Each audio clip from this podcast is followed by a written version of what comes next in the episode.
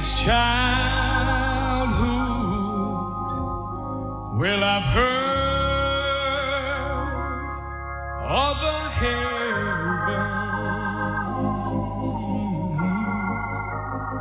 Well, I wonder, dear Lord, could it be true?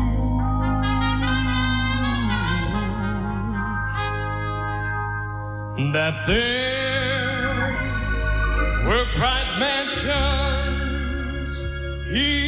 eternal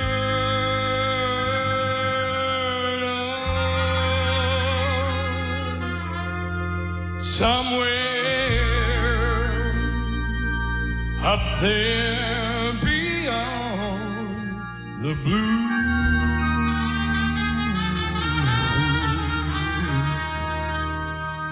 Well, I wonder do people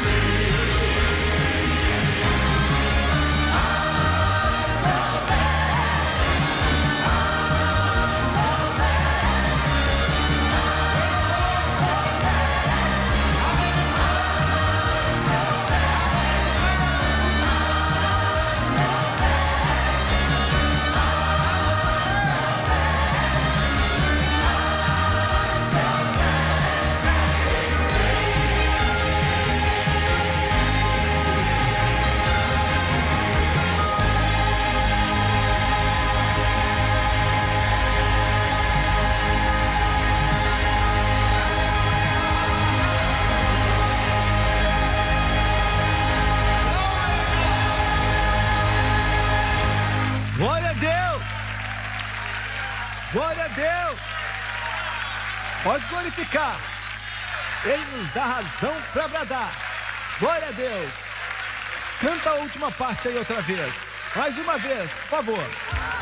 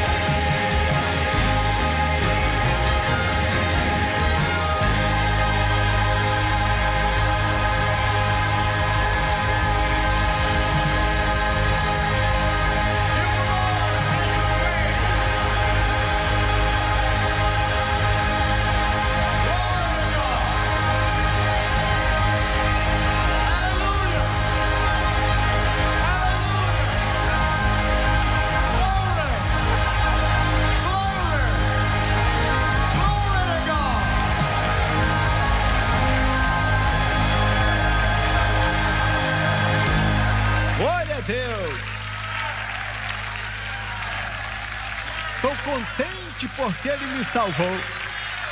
Contente porque é real. Contente porque é real. Você pode se assentar. Oh, glória, glória, glória. Aleluia, aleluia. Oh, meu Deus do céu. Alguém disse assim: Eu acho que você não deve se empolgar muito com isso. Se você não se empolga com Jesus, você vai se empolgar com o quê?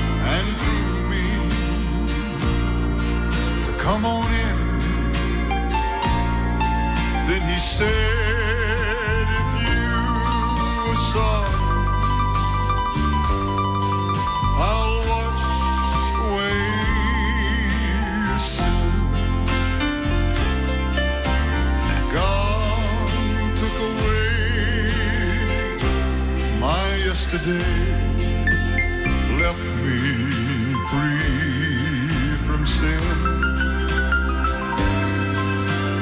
In that home of glory, he'll never mention them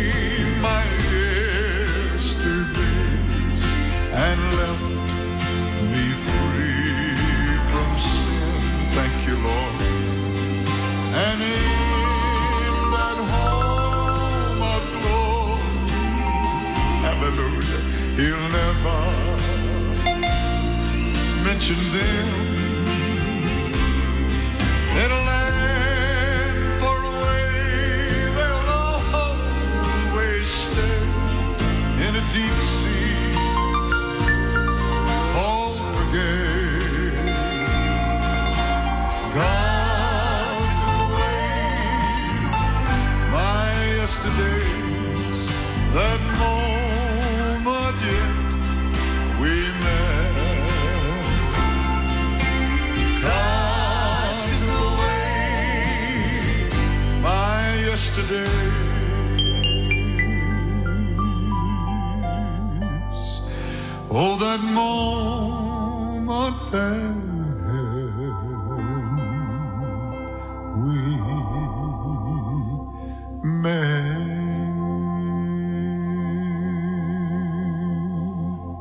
Que ele fez. Aleluia.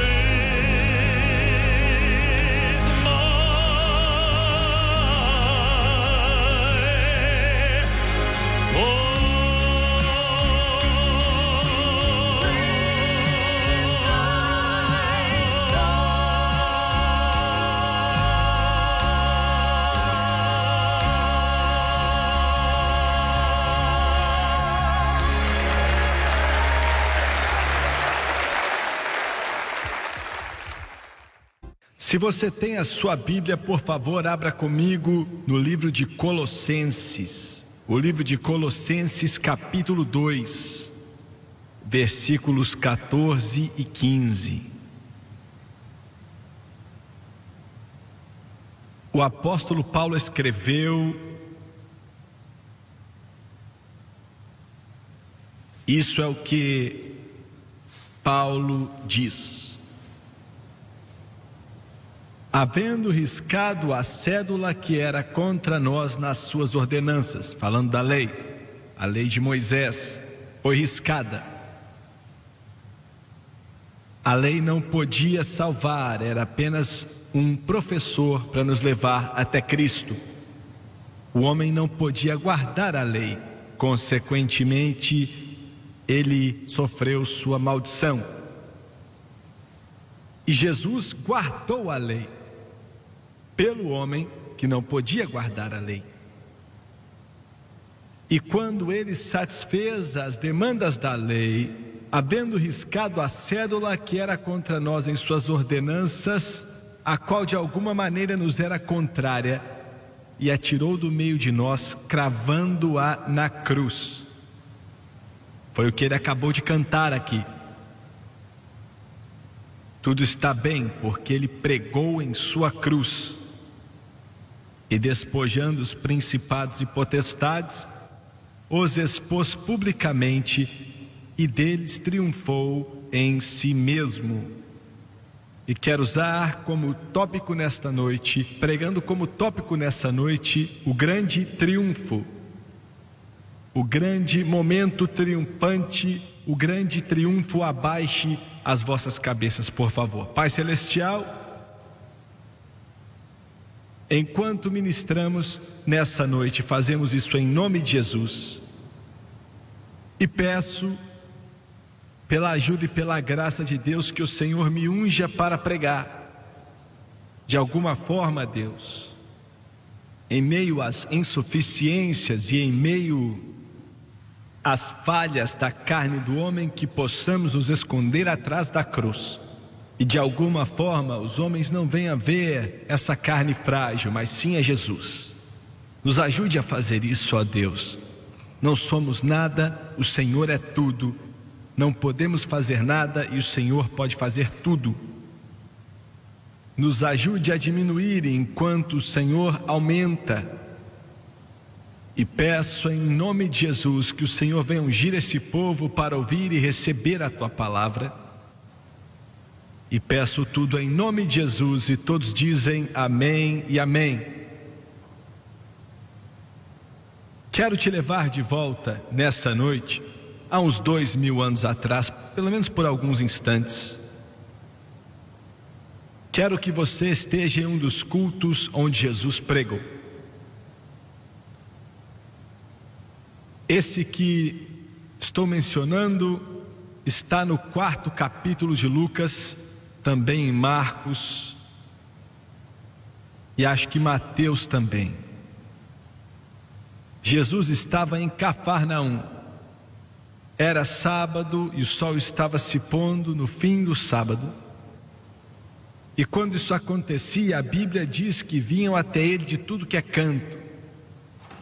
Vinham trazendo os doentes, pois sabiam que ele estava ali, tinha curado a sogra de Simão Pedro, a sogra de Pedro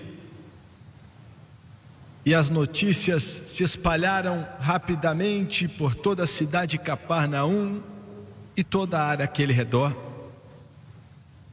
E estavam preparando as pessoas, provavelmente milhares de pessoas. E o que eu quero que você veja naquele culto é que enquanto o sol se punha, no fim do sol, Jesus sai da casa de Simão Pedro e ele vai em direção dos doentes para curá-los. E a ordem não era algo que prevalecia naqueles cultos. Talvez alguns de vocês pensam que o culto dessa noite não teve ordem também, mas na época também não era cheio de ordem. Milhares de pessoas estariam ali uma empurrando a outra, e várias outras pessoas também iam estar querendo tocá-lo. Alguns vinham guiando os cegos, porque a cegueira naquela época era uma doença bem comum, doença nos olhos. Outros estariam tentando acalmar os possessos pelo demônio. Outros seriam aleijados, pessoas estavam tentando ajudá-las a chegar, todos com medo de não chegar até Jesus antes que algo acontecesse, ele fosse embora. E eu oro nessa noite para que você possa imaginar como foi naquele momento. Se uma vez na sua história cristã você desejou que Jesus estivesse aqui na carne, imagine esse pensamento, porque ele só podia estar em um lugar por vez, mas agora ele está em todos os lugares ao mesmo tempo.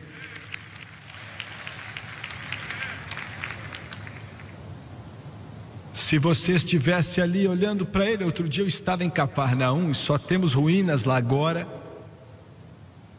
Fiquei assentado em uma pedra e eu senti que em algum lugar ali foi aonde isso aconteceu. Era como se fosse uma multidão se empurrando para chegar até ele. E não há como julgar. Porque se eu tivesse vivo naquela época, no meio daquela multidão, faria de tudo para chegar até Ele. Para chegar até Ele. Para chegar até Ele. Mas disse tudo isso para dizer o seguinte: que Lucas diz que ele curou os doentes, E diz que espíritos demoníacos saíam das pessoas. Não há menção que diz que discerniu os espíritos e ordenou que saíssem. Não vemos menção nenhuma onde ele deu uma palavra a espíritos demoníacos, mas a Bíblia diz que aqueles espíritos saíram.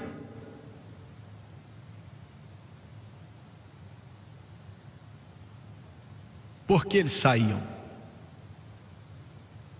Duvido muito, pelo menos nessa instância, que ele deu ordem a eles, mas saíram porque as trevas não aguentam a luz, o inferno não aguenta o céu, o pecado não aguenta a salvação, Satanás não aguenta Cristo, os demônios não podem permanecer. Aonde está o poder do Todo-Poderoso.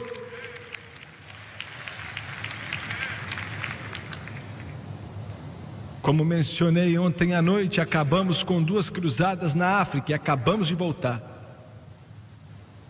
Deus se moveu de formas poderosas em alguns cultos ali, foram um dos melhores que já tivemos. Mas os missionários nos falaram: você vai ver muita oposição demoníaca aqui, mais do que você já viu em toda a sua vida. Um daqueles missionários me falou assim: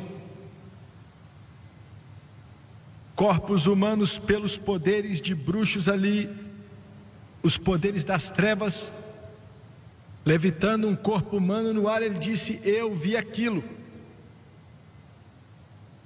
Um corpo humano flutuando no ar. E ele falou que eles às vezes eles pegam uma faca, um instrumento afiado e cortam e abrem o estômago da pessoa.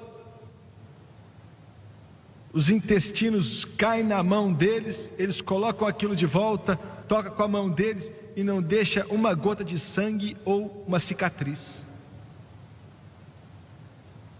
Um dos missionários me falou assim, irmão Swagger, eu vi um homem possesso pelo demônio, os olhos dele brilhavam, ele me mostrou a língua e era um pedaço de ferro de mais ou menos seis centímetros. Naquelas reuniões, em algumas partes, algumas vezes durante a mensagem, quando comecei a exaltar a deidade de Jesus Cristo e comecei a exclamar: Jesus Cristo é Deus. Aqueles demônios naquele estádio começavam a gritar. Começavam a gritar tão alto que alguns latiam como cães. Aqueles pastores então levavam eles para um cômodo para expulsar os demônios. Então, na segunda cruzada, eu estava pregando sobre espíritos demoníacos. Chegou uma hora na mensagem, começaram a gritar em todo aquele estádio com um barulho, um barulho muito terrível. Que aquilo não vinha do ser humano. E eu vi eles latindo como cães, gritando como serpentes, fazendo barulho de serpentes, ainda que eu estivesse a mais ou menos umas, uns 50 metros de alguns deles. Chegou uma hora que faziam tanto barulho que eu parei a mensagem. E eu disse: em nome de Jesus Cristo, eu ordeno que todo demônio nesse lugar fique calado. Eu vos digo, como Jesus disse para as águas da Galileia: cala a boca.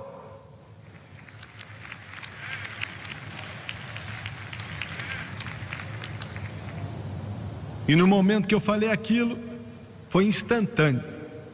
Não fizeram mais barulho algum.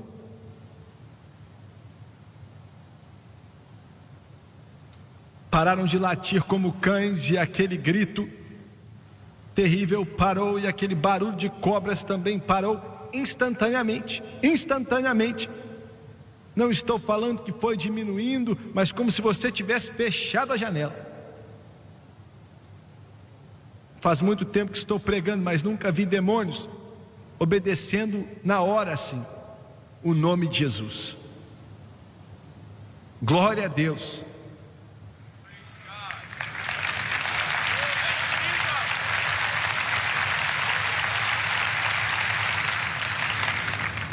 No momento que comecei a falar aquilo, Satanás me falou. Ele disse: Se você ordená-los a calar a boca e eles não calarem, aqui é a África, você vai passar vergonha.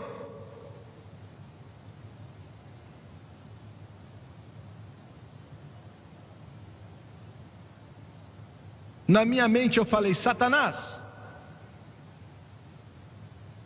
eu não estou contra você com minha autoridade, e eu não tenho vergonha.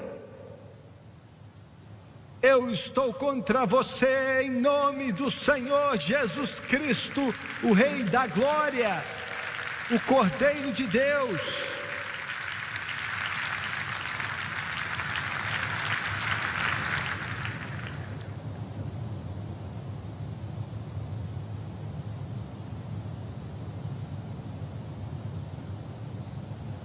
Em 1956, há muito tempo atrás, eu e a Francis ainda não tínhamos começado na obra evangelística em tempo integral. Começaríamos um pouco depois. Eu pregava, estava pregando, mas ainda não tínhamos começado em tempo integral. E o Espírito de Deus estava falando ao meu coração e eu não conseguia nem começar a entender o que aconteceria no futuro, mas houve um sentido do fluir do Espírito. Enquanto buscava a face dele diariamente, e as forças das trevas que estavam me oprimindo começaram a vir contra mim de uma forma que eu não posso descrever para você. Quero mencionar um pouco mais depois na mensagem mais começou, para ser sincero, quando eu tinha seis anos. Não vou te dizer como, não vou dar detalhes ou descrever. Mas as forças opressoras do inferno, os poderes demoníacos do inferno, quando eu tinha seis anos, vieram me atacar. Eu ainda me lembro das palavras exatas que me disseram. E eu só fui salvo com oito anos. Meus pais tinham acabado de aceitar a Jesus alguns meses quando eu tinha seis anos. Palavras tão temerosas e tão sujas que eu não gosto nem de imaginar. Em 1956, houve um terrível ataque das trevas vindo pelo poder das trevas, algo sombrio, tenebroso, para matar, roubar e destruir. E creio de todo o coração que Satanás tem acesso ao trono de Deus, é o que vemos em Jó 1. E creio que ele sabia do ministério de televisão que viria anos depois, e ele quis destruir totalmente essa obra, tentando me destruir. Eu vou resumir. Mas aquele ataque específico acabou com três dias e três noites sem dormir. Minhas emoções, meus nervos quebrando. Eu tentava ler minha Bíblia, não conseguia. Eu tentava orar e não conseguia. Eu e a Francis vivíamos em uma casinha pequenininha e quando, na verdade, duas, três horas da manhã, é claro que ela estava ali, mas eu chegava ao lado de um sofazinho e eu tentava orar e não conseguia orar. Muitos de vocês sabem o que é isso. Eu tentava ler minha Bíblia e ele gritava: Não é verdade. Eu andava pelas ruas fora daquele daquela casa onde morávamos e eu caminhava e eu clamava a Deus e parecia que os céus estavam fechados. Era como se as portas estivessem trancadas. Estava com medo de morrer. E no fim daquelas 72 horas, estava andando ao lado de fora andando no asfalto ali perto daquela casa, andando, andando, andando, andando, andando. Senhor, me ajude, eu não sei qual é o problema. Eu voltei até ali, deitei na cama ao lado da Francis, rolando na cama antes do sol nascer, tentando dormir. E aí, e aí Deus me deu um sonho foi algo tão vívido, foi algo tão claro. Ele me mostrou exatamente o que eu estava passando e me mostrou o poder para poder vencer aquilo. No sonho eu me via em uma casa. Eu não sabia onde era a casa, era um lugar estranho onde eu nunca estive na minha vida. E tinha, era uma daquelas casas grandes com os tetos altos. O cômodo não estava mobiliado, não tinha nada, e eu me via ali olhando ao meu redor. E eu senti um medo, um medo tão frio, era como se fosse gelo. Minha pele arrepiava e eu, sabe, ficava com muito frio e a temperatura naquele cômodo ia caindo, ia caindo, e no sonho eu pensava, eu tenho que sair desse lugar. Quando de repente a porta abriu, naquele sonho, e vi de pé na porta, era uma porta grande, bem mais alta que aquelas portas normais, e eu vi o homem, uma besta, nunca vi algo tão terrível como aquilo. Tinha o corpo de um urso e a face de um homem. Acho que tinha oito ou nove pés de altura. E até nessa noite eu lembro aquela situação, aquela figura feia. Mas não foi o corpo que me amedrontou, mas sim o rosto. O rosto tinha uma aparência tão ruim, nunca vi nada igual. Como se todo o ódio do mundo, como se todo o adultério, todo o abuso infantil, toda a inveja, todo o egoísmo, toda a ganância estivesse naqueles olhos, e os olhos eram como olhos de cobra. E aquele negócio olhou para mim, vindo para o meu lado como se fosse um touro, e eu fiquei morrendo de medo, estava sem ter o que fazer, estava desamparado,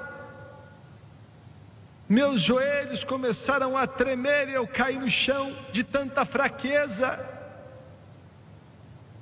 E eu me vi naquele sonho deitado no chão, com minha mão direita tateando, tentando encontrar algo para me defender, mas não tinha nada ao meu redor.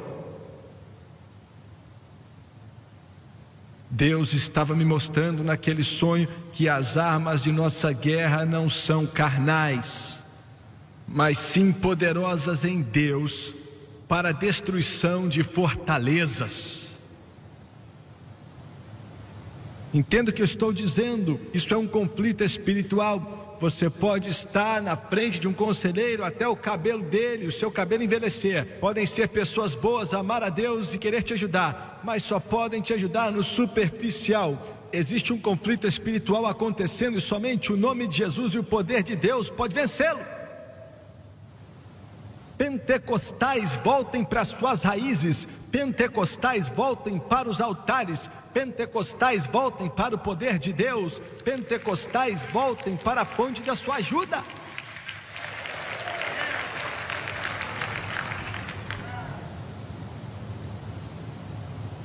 E aquele negócio começou a vir em minha direção sem falar nada, só veio em minha direção com aquele olhar tenebroso, falando: Você é meu.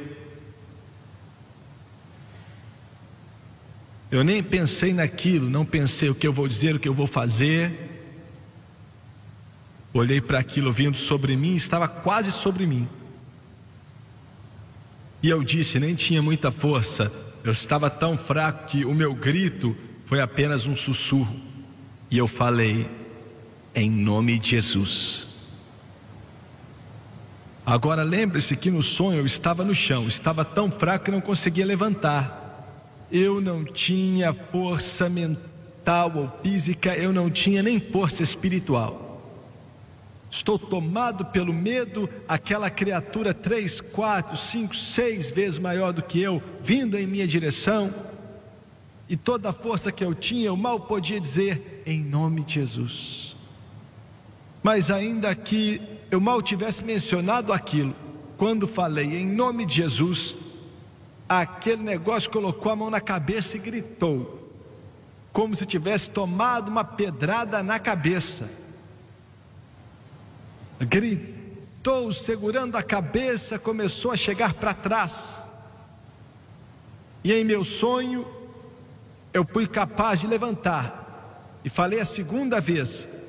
Agora eu estava recuperando minha força. Falei mais alto, em nome de Jesus. Quando falei a segunda vez, aquele negócio caiu. Eu estou ouvindo barulho dele caindo no chão. E você vê a cobra quando ela toma uma pedrada na cabeça e começa a se distorcer, tremendo no chão. Aquele negócio estava se distorcendo, segurando a cabeça. Porque segurou a cabeça no sonho? Eu não sabia, mas agora eu sei que Jesus feriu a cabeça de Satanás. Jesus deu um bicudo na cabeça do diabo. Ele feriu a cabeça de Satanás.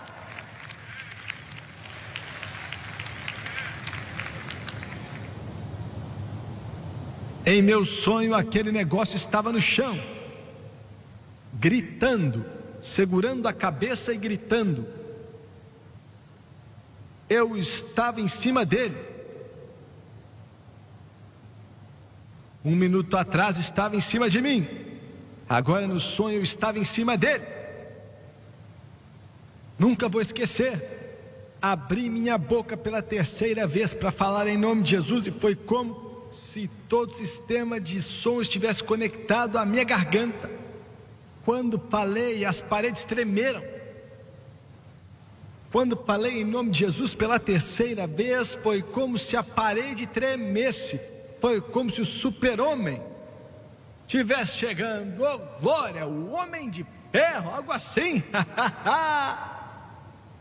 e eu falei pela terceira vez, sem nenhum sem esforço algum, em nome de Jesus, e foi como se um volume, e aquele negócio veio um vento e arrebentou com aquele negócio, ele saiu rodando e rolando e sumiu no horizonte. De repente, atrás daquele trailerzinho onde eu morava, deitado na cama ao lado da França, eu acordei, orando em outras línguas, e o Espírito de Deus ia me capacitando, e aquilo fluía em minha vida, e Deus me mostrou o poder que existe no poderoso nome do Senhor Jesus Cristo, o poder que está nesse nome poderoso de Jesus Cristo.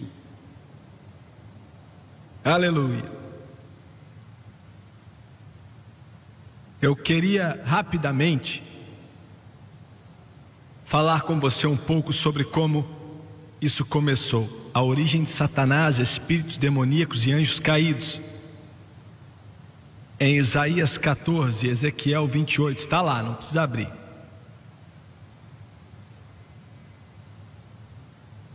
Eu sou igual o Charles Greenaway. Você ia ficar 40 minutos tentando achar enquanto eu estou tentando pregar para você. Se você não leu até hoje, não adianta mais.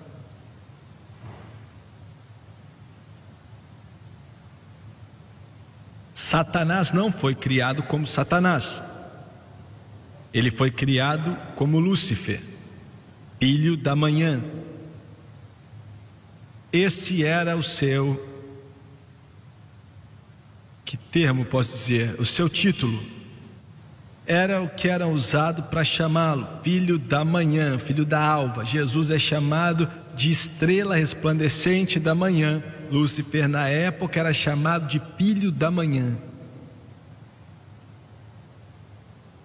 Ele servia a Deus em justiça, beleza, amor. Ele era o mais lindo de todos os seres criados.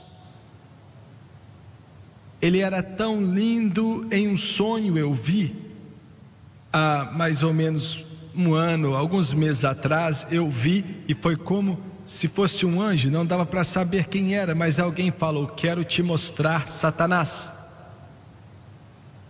e abriram a porta para mim.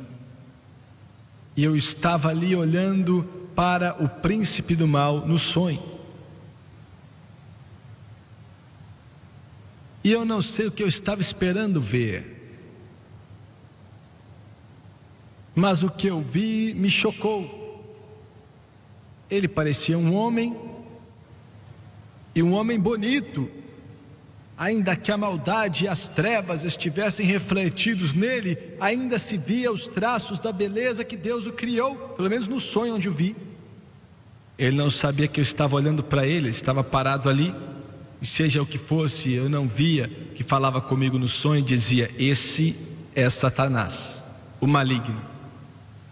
Estava com uma roupa bonita, de pé, reto, com uma postura boa, os olhos, cabeça em pé, tão bonito, que eu não pude acreditar no que via e no meu sonho eu estava ali com a boca aberta falando: Esse aí que é Satanás? O inimigo principal de Deus. A Bíblia diz que ele era o selo da perfeição. Tinha o ranking mais alto de qualquer outro anjo que já tinha sido criado por Deus nesse mundo. E um dia, por causa da beleza, por causa do orgulho que estava em seu coração, ele disse: Eu exaltarei o meu trono. Ele tinha um trono acima das estrelas de Deus. Eu serei como o Altíssimo. E foi aí que o mal começou. O pecado, que trouxe um caos indescritível. E naquela revolução contra Deus,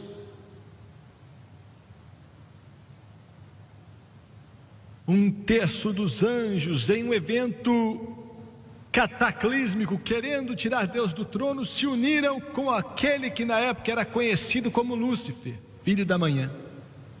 Um terço dos anjos. E nenhum erudito bíblico sabe exatamente de onde vêm os espíritos demoníacos.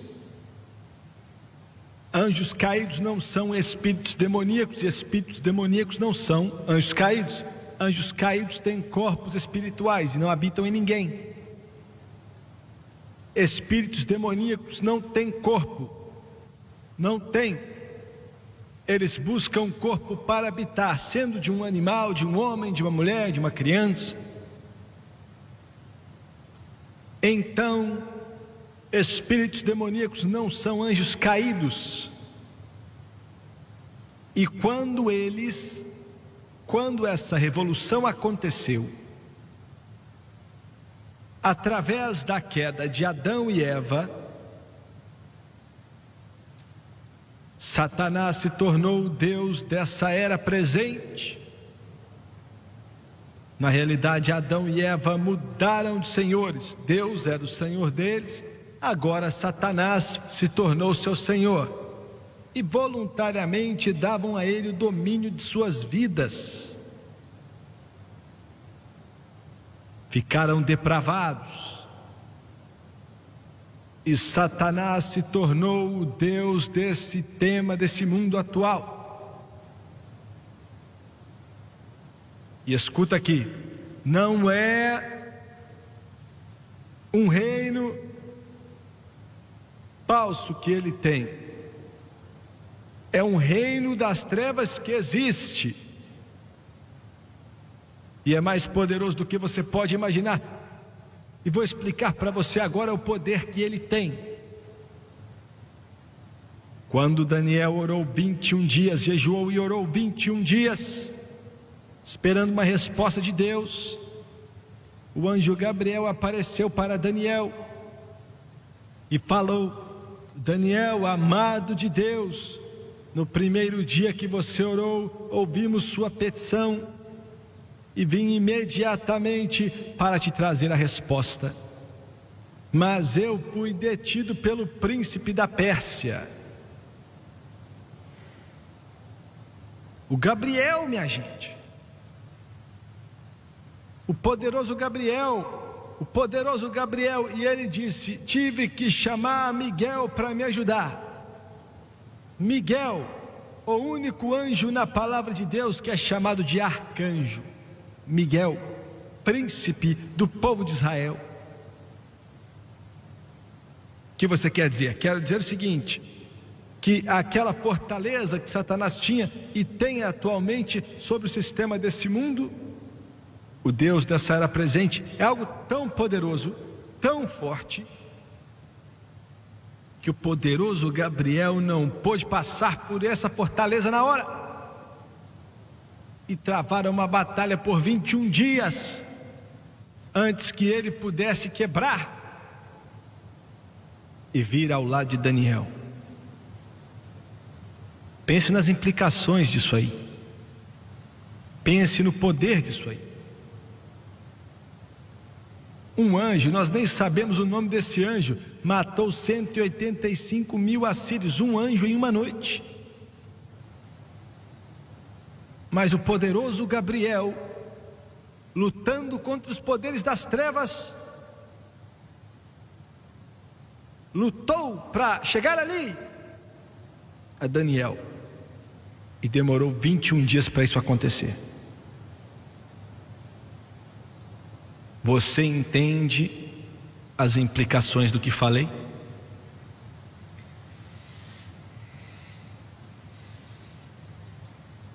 Paulo diz que nossa batalha não é contra carne ou sangue, mas contra principados e potestades, obras celestiais da maldade. Nações inteiras são dominadas pelos poderes das trevas. Eu viajo o mundo inteiro e sei do que estou falando, nações inteiras. Nunca entramos em um país, nunca entramos em uma nação para fazer uma cruzada ou colocar nosso programa lá, sem que os demônios do inferno lutem contra nós. São mais que espíritos demoníacos, são anjos caídos que entram em homens e tentam de tudo para parar.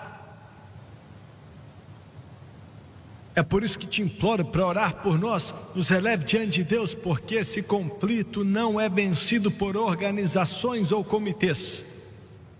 Ele não é vencido por tropas de escoteiros ou através de dar nós em cordas ou falar de bobeirada. A vitória vem quando os santos de Deus estão juntos em oração, crendo em Deus, afastando a onda das trevas, usando o equipamento que Deus te deu e usando o poderoso nome de Jesus Cristo. Santo, se o mundo for para o inferno, vai ser porque permitimos que ele foi, pois Deus nos deu o nome de Jesus para usar e ele é maior do que todo o poder do inferno.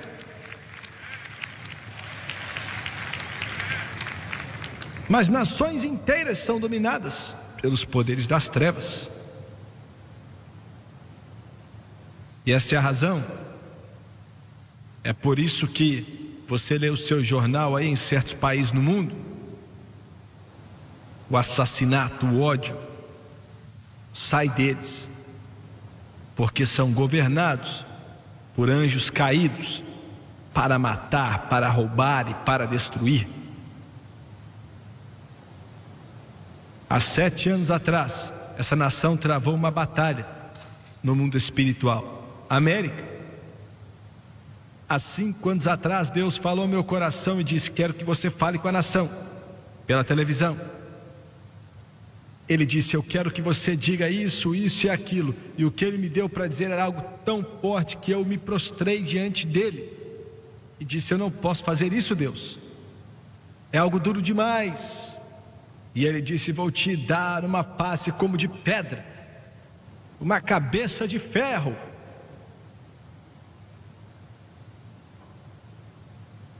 Vou te dar uma língua, vou te dar uma boca,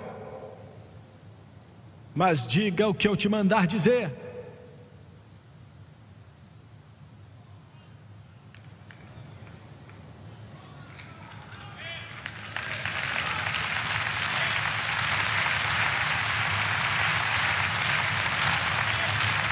E eu falei, eu falei,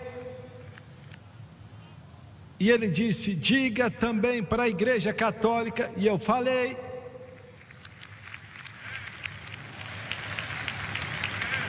E ele disse: diga ao mundo denominacional, e eu falei. E o inferno se abriu, mas eu falei. E ele disse: diga aos pentecostais, mas ele falou: vou te alertar, você ainda não viu problemas até falar com os pentecostais.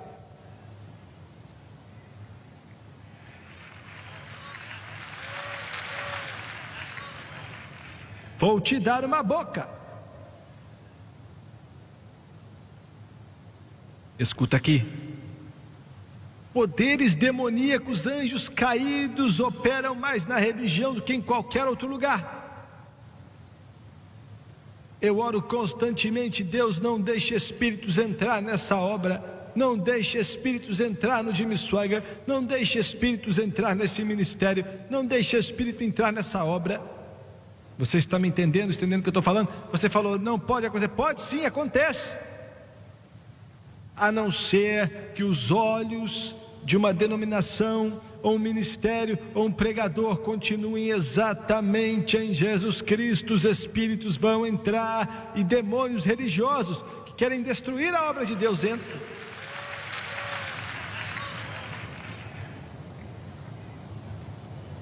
Nações inteiras são dominadas. Eu vou te falar algo da América, vou tirar dois minutos para falar aqui. Talvez eu não deveria dizer isso, mas.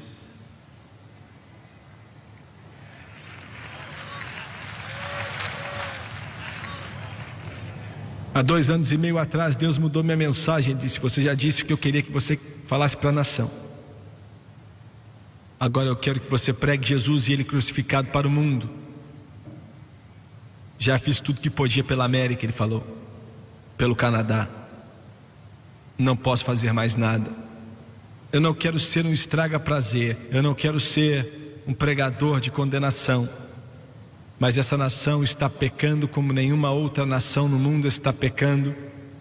E você pode dizer: ah, existem igrejas em tudo que é esquina aqui com pregadores, e é verdade, mas estamos pecando contra a luz, estamos pecando contra a luz, sabemos o que é certo. Eu odeio dizer isso e digo com tristeza e com o coração partido, mas só vai piorar de agora em diante.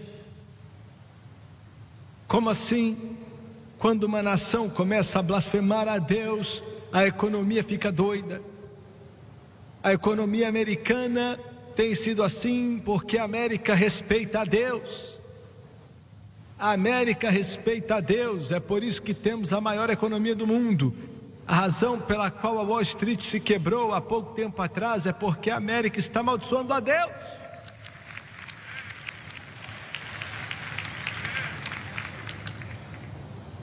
Deus disse: Eu vou suportar a nação mais um pouco, para que possam financiar o espalhar da minha palavra no mundo inteiro. Vou derramar do meu espírito, e não vai ser na América como foi no passado, vai ser na África, na Ásia, na América do Sul, na Europa, nos lugares mais difíceis do mundo mas vou aguardar o juízo nos Estados Unidos por um pouco tempo, até que financiem o espalhar da minha palavra no mundo inteiro. O que você está dizendo? Estou dizendo o seguinte, e me escute, pois falo profeticamente. Se pararmos de ofertar para que o Evangelho alcance outros lugares, o juízo virá.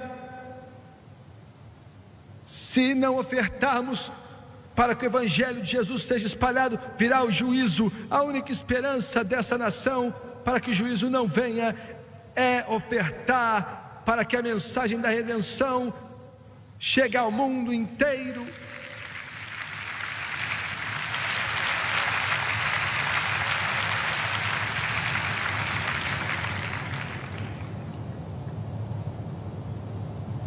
Você ouviu o que eu falei?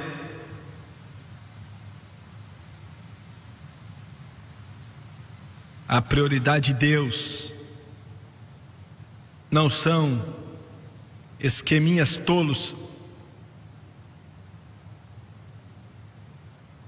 Sabe qual é a razão pela qual aquele negócio na Carolina do Sul foi amaldiçoado? Porque centenas de milhões de dólares estavam sendo roubados do evangelismo mundial para parte de diversão.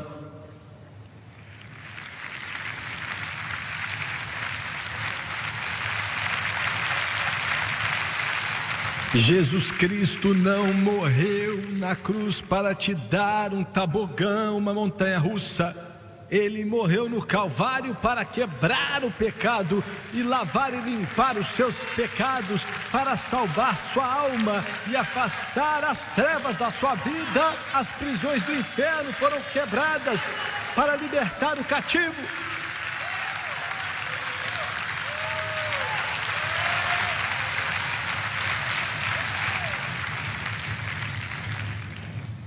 Como estou aqui, a única coisa que está mantendo as Assembleias de Deus viva, a única coisa, esse mover pentecostal, não vou falar de outras, mas a única coisa que está mantendo as Assembleias de Deus vivas são os esforços missionários que eles estão fazendo agora. Quando Jesus Cristo veio, nasceu da Virgem Maria, e depois de 30 anos, crescendo diante de Deus e do homem, foi batizado no Rio Jordão, jejuou 40 dias e 40 noites. Durante aquele jejum de 40 dias e 40 noites, Satanás, com as forças opressoras do inferno, vieram contra ele durante todos aqueles 40 dias e 40 noites com uma opressão que teria matado um mortal qualquer. Espíritos demoníacos juraram durante o ministério do Mestre que iriam pará-lo e parar a obra de Deus, e espíritos demoníacos estão enchendo essa terra hoje. Satanás, você deve entender, não é onipresente. Deus é onipresente, Satanás não é. A palavra onipresente quer dizer em todo lugar. Deus está em todo lugar e Satanás, eu vi ele no sonho, e ele só pode estar em um lugar de cada vez. Mas seus espíritos estão em todo lugar. E muitas vezes, quando a Bíblia fala, quando você fala, um pregador diz: o diabo fez isso e aquilo, Provavelmente ele não estava lá em pessoa, mas os espíritos dele, anjos caídos, seus emissários, fizeram sua obra por ele, matando, roubando e destruindo.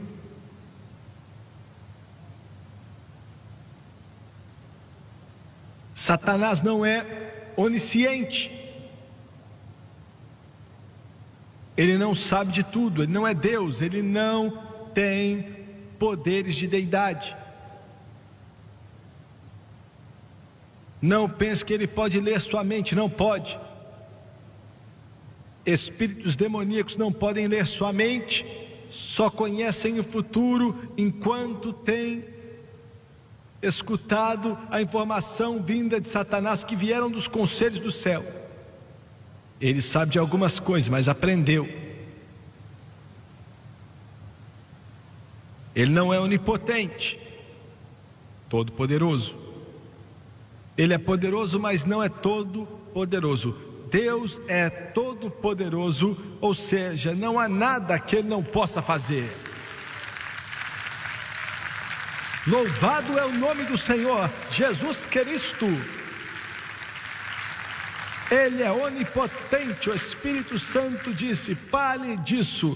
Deus é onipotente, para todos sempre, por toda eternidade. Não há nada que ele não possa fazer. Ele pode fazer tudo. Ele disse a Jeremias: Clame a mim e eu te responderei e te mostrarei grandiosas coisas que você ainda não conhece. Tem alguma coisa difícil demais para mim? Tem algo difícil para ele? Ele é todo poderoso. Eu não sei como ele pode chegar na China e abri-la para o Evangelho, mas ele é todo poderoso. Glória a Deus. Aleluia.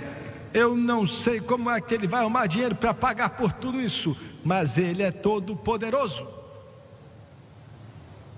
Eu não sei como ele vai fazer a igreja vencer, mas vai nos fazer vencer, porque ele é todo poderoso.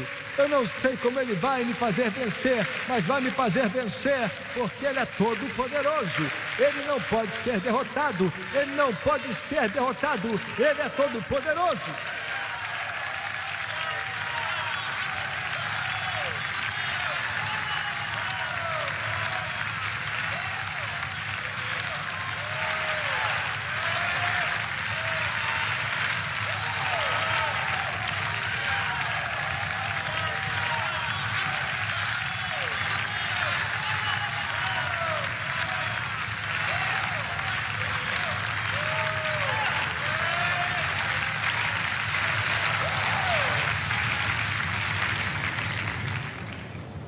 Em nossa última semana na África Ocidental,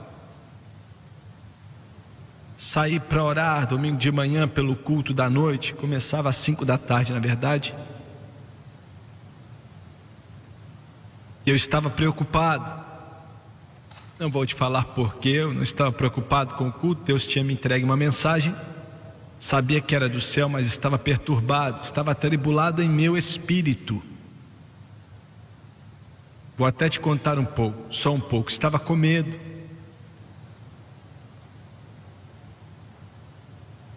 Estava andando ao lado do mar, o hotel ficava perto do mar Atlântico, né? Era fora da cidade, não tinha muita gente ali. E eu estava andando perto do mar e a onda estava batendo na areia, eu andando ali. Não havia ninguém ali, eu estava orando. E eu estava chorando. E perdi vista daquela onipotência.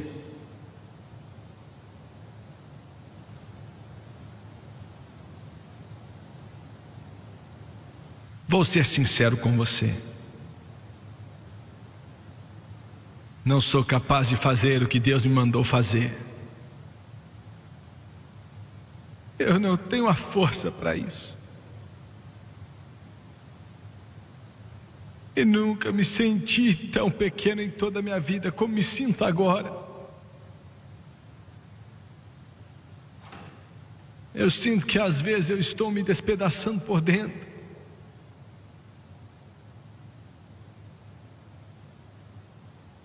Estava andando e orando, estava com medo. Quando de repente um menininho da Libéria atravessa as dunas de areia e começa a andar a meu lado. Eu não queria ninguém ali comigo. Eu queria orar eu não queria conversar com esse menino. Mas ele não ia embora. E falou: Você conhece o Jimmy Swagger? Foi o que ele me perguntou.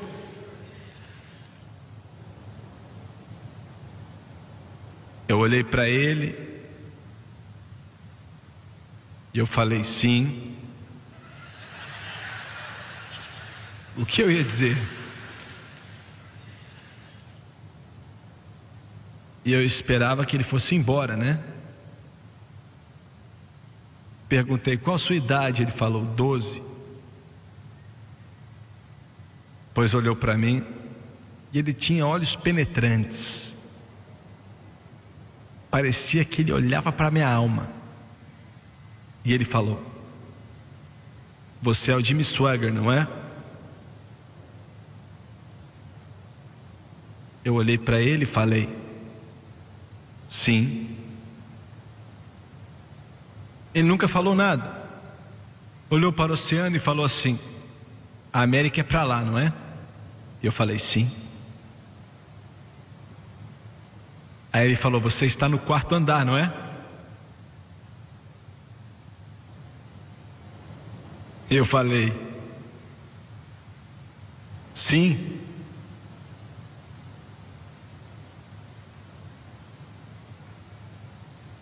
Ele falou: Tem um homem que é, está aqui com você.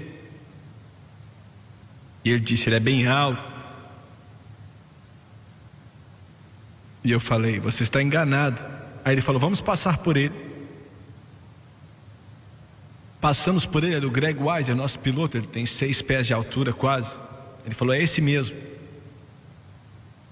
Alguns instantes atrás conversei com ele. Aí eu pensei, ah, não vou desperdiçar esse momento. Aí eu falei, meu filho, você é cristão? Você conhece o Senhor? Aí ele falou, conheço sim. E disse, ele vive em meu coração.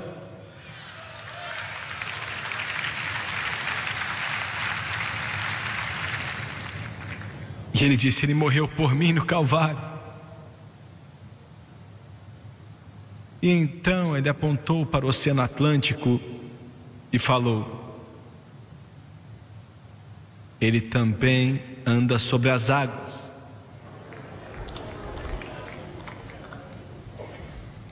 Eu olhei e perguntei: O que você falou? E ele disse: Ele anda sobre as águas.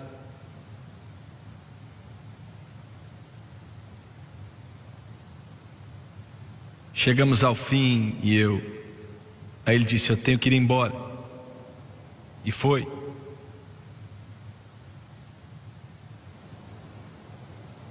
De repente, Deus falou comigo.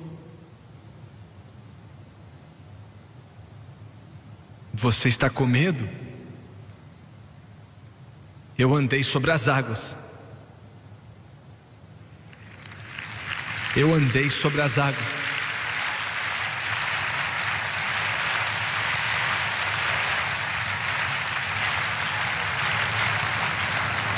Denz enviou um garotinho da Libéria de 12 anos de idade para me dizer que Deus não está morto, que Ele vive. Glória! Ele anda sobre as águas, ele anda sobre as águas, ele anda sobre as águas, ele anda sobre as águas.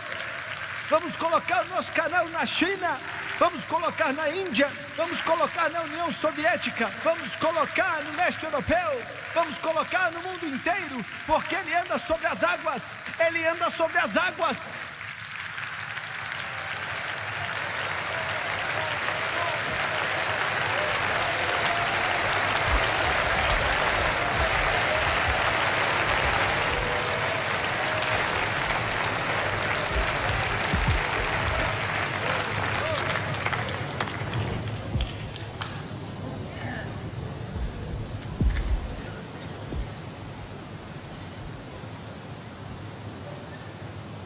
Quero fechar essa mensagem. E eu não vou ter que pular algo aqui. Vamos até o fim a derrota de Satanás.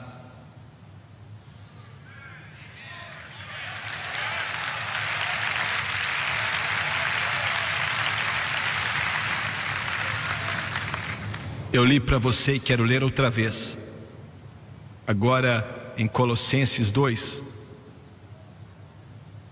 versículo 15. Havendo riscado a cédula que era contra nós nas suas ordenanças, a qual de alguma maneira nos era contrária. Deixa eu tentar te explicar o que é isso, o que isso quer dizer. Vou fazer o meu melhor agora. Satanás tentou de tudo para parar Jesus e você sabe disso.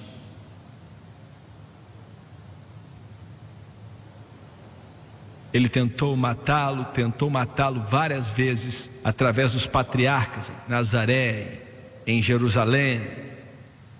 Quando a cidade onde você nasceu tenta te matar, sua igreja também. Já pensou?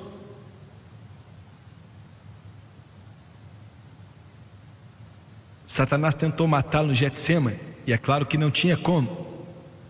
Ele não sabia disso, mas não tinha como matá-lo. Se Jesus não tivesse voluntariamente entregado sua vida no Calvário, Satanás não matou. Roma não matou, os judeus não mataram ele. Ele estaria vivo até hoje na carne, sangue, carne e tudo, porque não tinha como ele morrer. Ele não nasceu como eu e você nascemos.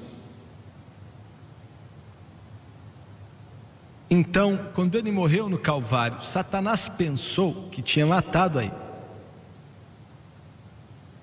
Você está começando a entender?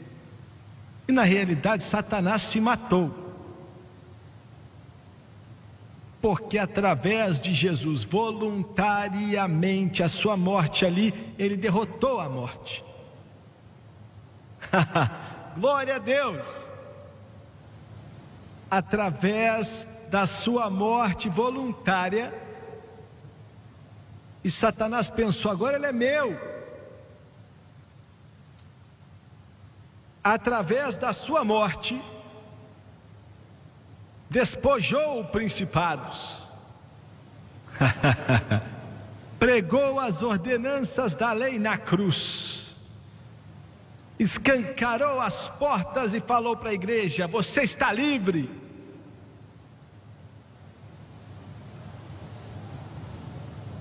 Colocaram ele no túmulo. Muito bem.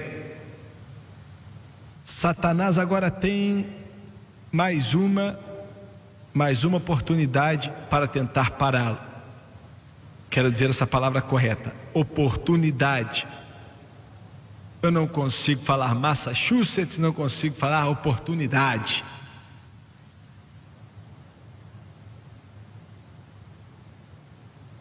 O irmão Branco outro dia pregou a respeito de arbustos voadores e servos.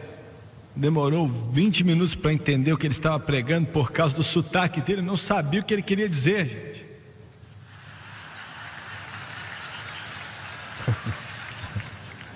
Ele estava com esse sotaque. O pessoal de, de Oklahoma fala estranho, né? Aí ele fala arbusto de uma forma esquisita. Eu perguntei para o Jimmy do que ele está falando, o que, que ele está falando que está voando aí, gente. Então Satanás tem a última oportunidade.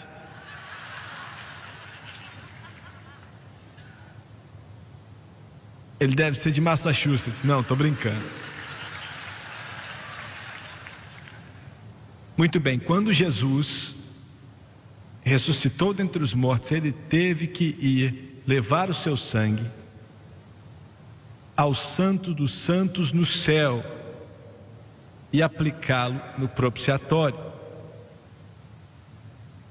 para que ele possa estabelecer eternamente entre meus pecados, seus pecados e o juízo de Deus. Glória a Deus. Aleluia. aleluia, aleluia. Glória a Deus. Para chegar lá, ele teve que sair desse planeta, saiu do Monte das Oliveiras, e o anjo falou: Mas ele vai voltar, mas antes ele saiu. E ele teve que passar pelas mesmas atmosferas, os mesmos domínios das trevas, que Gabriel batalhou para passar por elas, lembra? Gabriel levou 21 dias para passar por elas. Jesus precisou voltar por elas. E olha, eu não posso ler no grego, mas os eruditos do grego dizem que todo demônio, que todo anjo caído de Satanás foi tentar pará-lo, evitando que ele chegasse ao território de Satanás.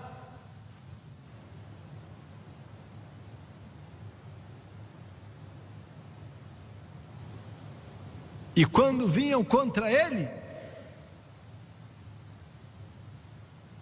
morderam mais do que conseguiam mastigar, como dizem lá no Texas. Glória a Deus. Olha, aquilo foi uma batalha. Nós temos eruditos gregos aqui, mas a autoridade grega que li diz que eles bateram nele com todo o poder que tinham, e ele arrebentou com eles. Arrebentou com eles, e a Bíblia diz que os deixou aleijados, os explodiu, triunfou sobre eles abertamente. Ou seja, todo o inferno, todo o céu, toda essa terra, em todo o território das trevas, ouviram sobre a derrota deles. Todo anjo no céu falou: Satanás está derrotado, os demônios estão derrotados, os anjos caídos estão derrotados, e disso todo mundo sabe.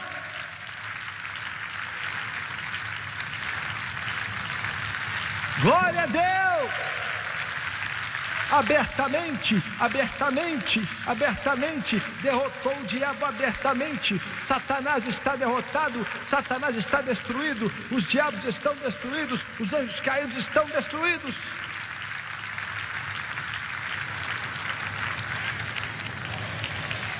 Triunfou sobre eles publicamente.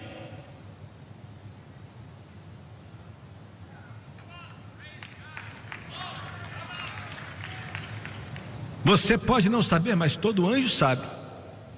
Todo anjo caído sabe. Todo demônio sabe. É por isso que quando eu mando calar a boca, eles calam a boca, igual lá na África. Eles sabem que foram derrotados. Foram derrotados totalmente em tudo que é canal que passa ao vivo na televisão. Aleluia. Em segundo lugar, eu tenho que andar rápido, o relógio aqui está acelerado. Olha, não foi só uma vitória pública, mas foi uma vitória completa. O que você quer dizer com completa? Todo o poder do inferno. Não entenda mal. Jesus, Jesus fez tudo no Calvário, totalmente no Calvário. Mas eles contestaram.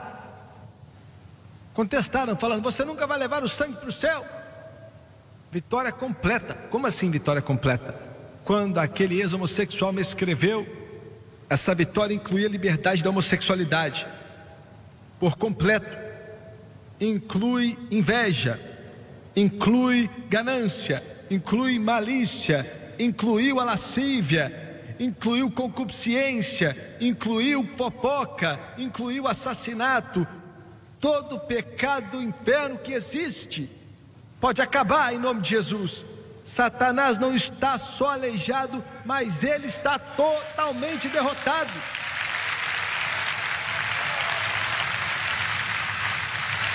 Glória a Deus! Todo pecado debaixo do sangue, todo pecado quebrado, Satanás, o domínio dele está derrotado.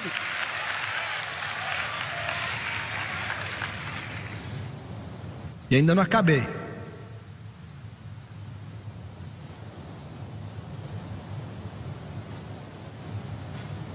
É uma vitória convencedora. Ué, mas como assim, ué? O que eles queriam dizer na época é que quando alguém vencia a vítima, tirava tudo que tinha de valor dele. Tirava o anel do seu dedo.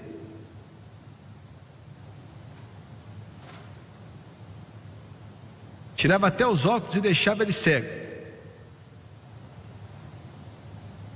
Pegava a coroa, pegava o dinheiro. Pegava tudo, pegava tudo no bolso. Eu não tenho nem um dólar na carteira. Pegava tudo. E o vitorioso então tirava tudo, tirava tudo da vítima, das suas joias, de tudo que ele tinha. Jesus, enquanto ele voltava, não só venceu o diabo, mas ele removeu as suas joias. O que ele quis dizer? Removeu ele da morte. A morte já não tem mais que trazer medo para o Filho de Deus. Glória a Deus!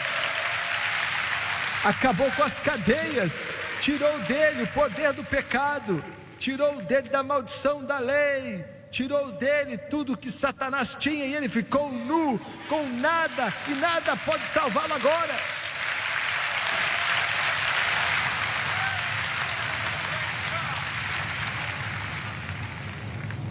Todo o poder que o diabo tinha já era.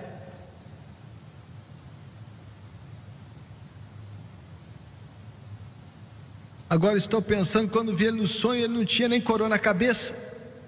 Jesus tomou. ele não tinha anel porque Jesus tomou. Ele não tinha nada. Você sabe que toda autoridade é dada a Jesus Cristo. Toda autoridade, toda autoridade. Então ele chegou e deu esse poder para quem? Meu Deus, eu vou pregar a noite inteira. Me ajuda a fazer algo aí, gente e recebereis poder, e recebereis poder, e recebereis poder, e recebereis poder, e recebereis poder, depois que o Espírito Santo vier sobre vós, e sereis testemunhas, e vocês serão vencedores, e vocês serão campeões, e vocês receberão agora do poder de Deus, e vocês receberão poder.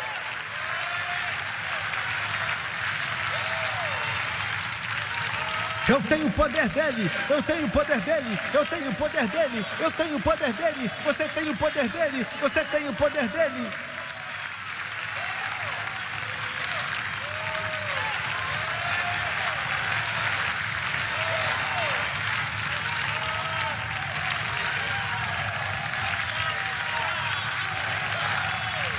Glória a Deus! Glória a Deus! Glória a Deus! Glória a Deus! Poder, toda autoridade é dada a Ele, recebereis poder. Depois que o Espírito Santo vier sobre vós, em meu nome expulsarão demônios, em meu nome imporão as mãos sobre os doentes e serão curados.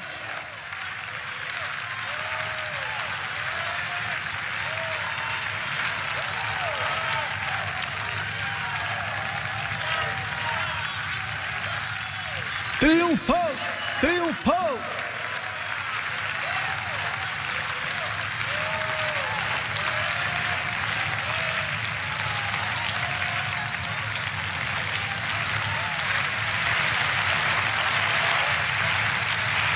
Me dá aí, me dá aí só mais três minutos.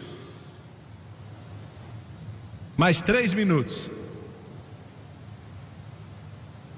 Olha, quando ele bateu neles, quando ele bateu no exército de Satanás, ele precisou da ajuda de anjos em Getsemane, mas ali não precisou mais de ajuda não.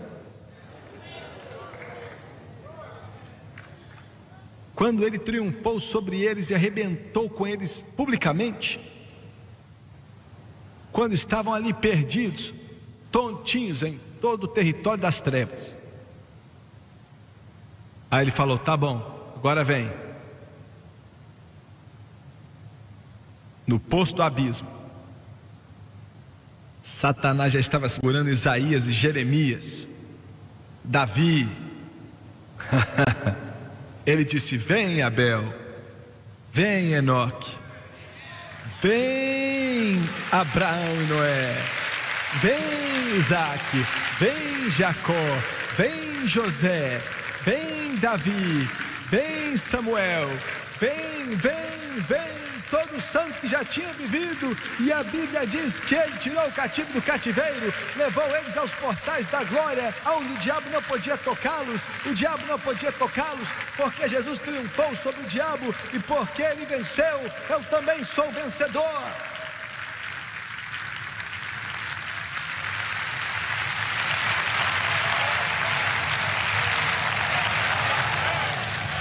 Agora, agora, agora, agora não, peraí. Na época, na época, quando um santo morria, não podiam ir para o céu, não podiam passar por aquela hóstia celestial da maldade, nem aquele domínio das trevas. Quase que Gabriel não conseguiu passar, não conseguia, desciam para o paraíso. Mas agora, mas agora, mas agora, glória a Deus, o Filho de Deus, quando para de respirar, Satanás não tem nada sobre ele, ele vai direto para as portas da glória e ele encontra com Jesus. Glória a Deus, aleluia, aleluia, Deus, glória ao Cordeiro.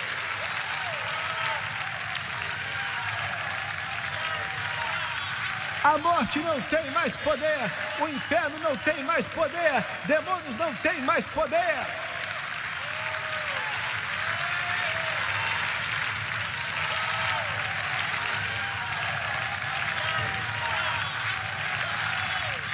Glória, glória, glória, glória. Levante suas mãos e adorem a Ele. Levante suas mãos e louve a Ele.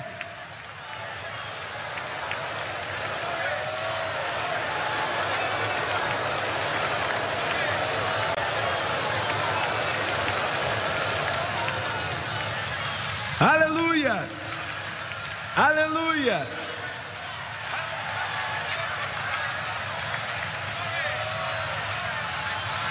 Meu Deus!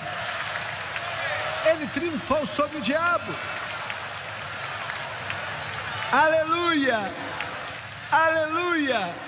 Aleluia! Aleluia! Aleluia!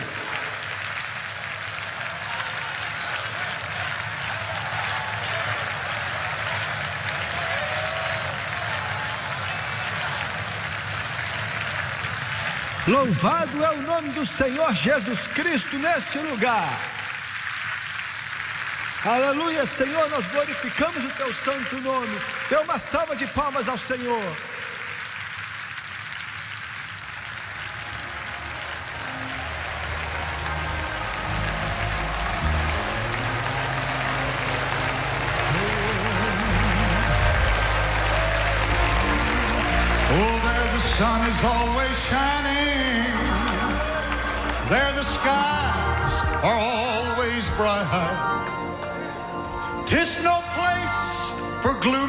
destruction.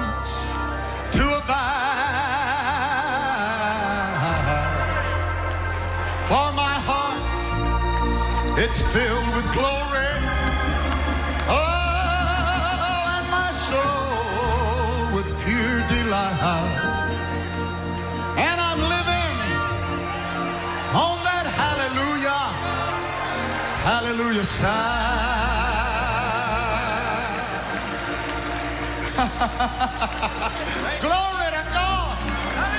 Oh, glory be to Jesus. Oh, let those hallelujahs roll. Let me ring my Savior's praises far and wide. oh, far I've opened up toward heaven of my soul. And I'm living on that hallelujah, hallelujah side.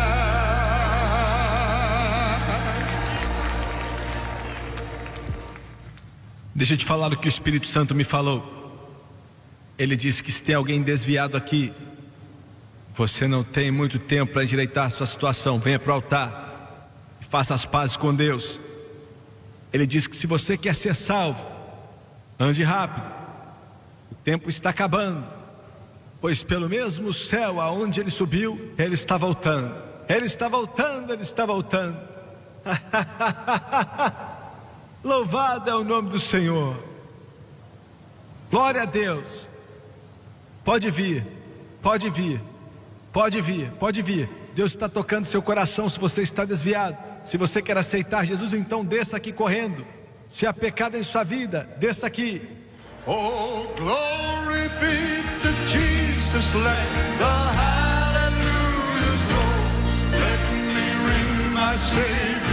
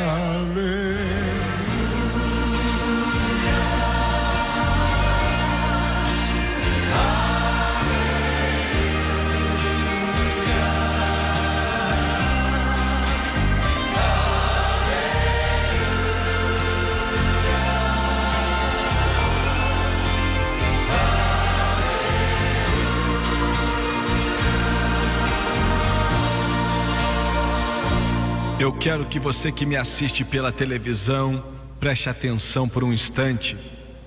E quero vocês que vieram até a frente, quero que vocês olhem para mim e me escute com atenção. Convidar Jesus em seu coração não quer dizer que você vai sentir alguma coisa ou que vai haver algum tipo de experiência, não é? É uma questão de fé. Apenas diga: Eu creio em tua palavra e te aceito, Senhor, em meu coração. Você pode sentir algo ou pode não sentir. Você pode sentir alguma coisa ou não sentir nada. Mas você não é salvo porque sente. Você não é salvo por causa de algum tipo de experiência. Você é salvo porque há dois mil anos atrás ele morreu no Calvário e disse: Todo aquele que crer nele não perecerá, mas ele vai te fazer vencer. Glória a Deus, aleluia. Glória a Deus. Agora eu vou orar e quero que você ore comigo. Quero que vocês aqui na frente orem comigo. Ele está entrando em seu coração nessa noite, Carl. Não tenho a menor dúvida. Ele está entrando. Aleluia. Ele vai entrar. Vai sim. Glória a Deus. Vamos abaixar a cabeça e quero que você creia. Não duvide. Não duvide. Quero que você creia e diga comigo agora. Querido Deus do céu. Eu venho a ti. Eu venho a ti, confiando em ti completamente. Confiando em ti completamente. E no que foi feito no Calvário. E no que foi feito no Calvário. Há dois mil anos atrás. há dois, há dois mil anos atrás. De acordo com a palavra de Deus, De acordo com a palavra Romanos capítulo 10, Romanos capítulo versículos 9 e 10, versículos 9 e 10, diz assim: diz assim: Se confessarmos Se confessar com a nossa boca com a nossa boca. o Senhor Jesus o Senhor Jesus, e crer de todo o coração crer de todo que Deus ressuscitou a Jesus. Deus ressuscitou a Jesus, dentre os mortos, seremos salvos. seremos salvos. obedecendo a tua palavra Obedecendo a tua palavra. com a minha boca. com a minha boca, Agora agora eu confesso eu confesso o Senhor Jesus, e em meu coração meu coração, eu creio eu creio que Deus ressuscitou a Jesus ressuscitou dentre os mortos dentre os e que ele vive. e que ele vive. E agora E agora eu aceito a Jesus Cristo eu aceito a Jesus Cristo como Salvador eterno como Salvador eterno para todos sempre. para todos sempre. Eu creio Eu creio que ele me ouviu, que ele me ouviu. Eu estou salvo. Aleluia. Glória. Glória a Deus.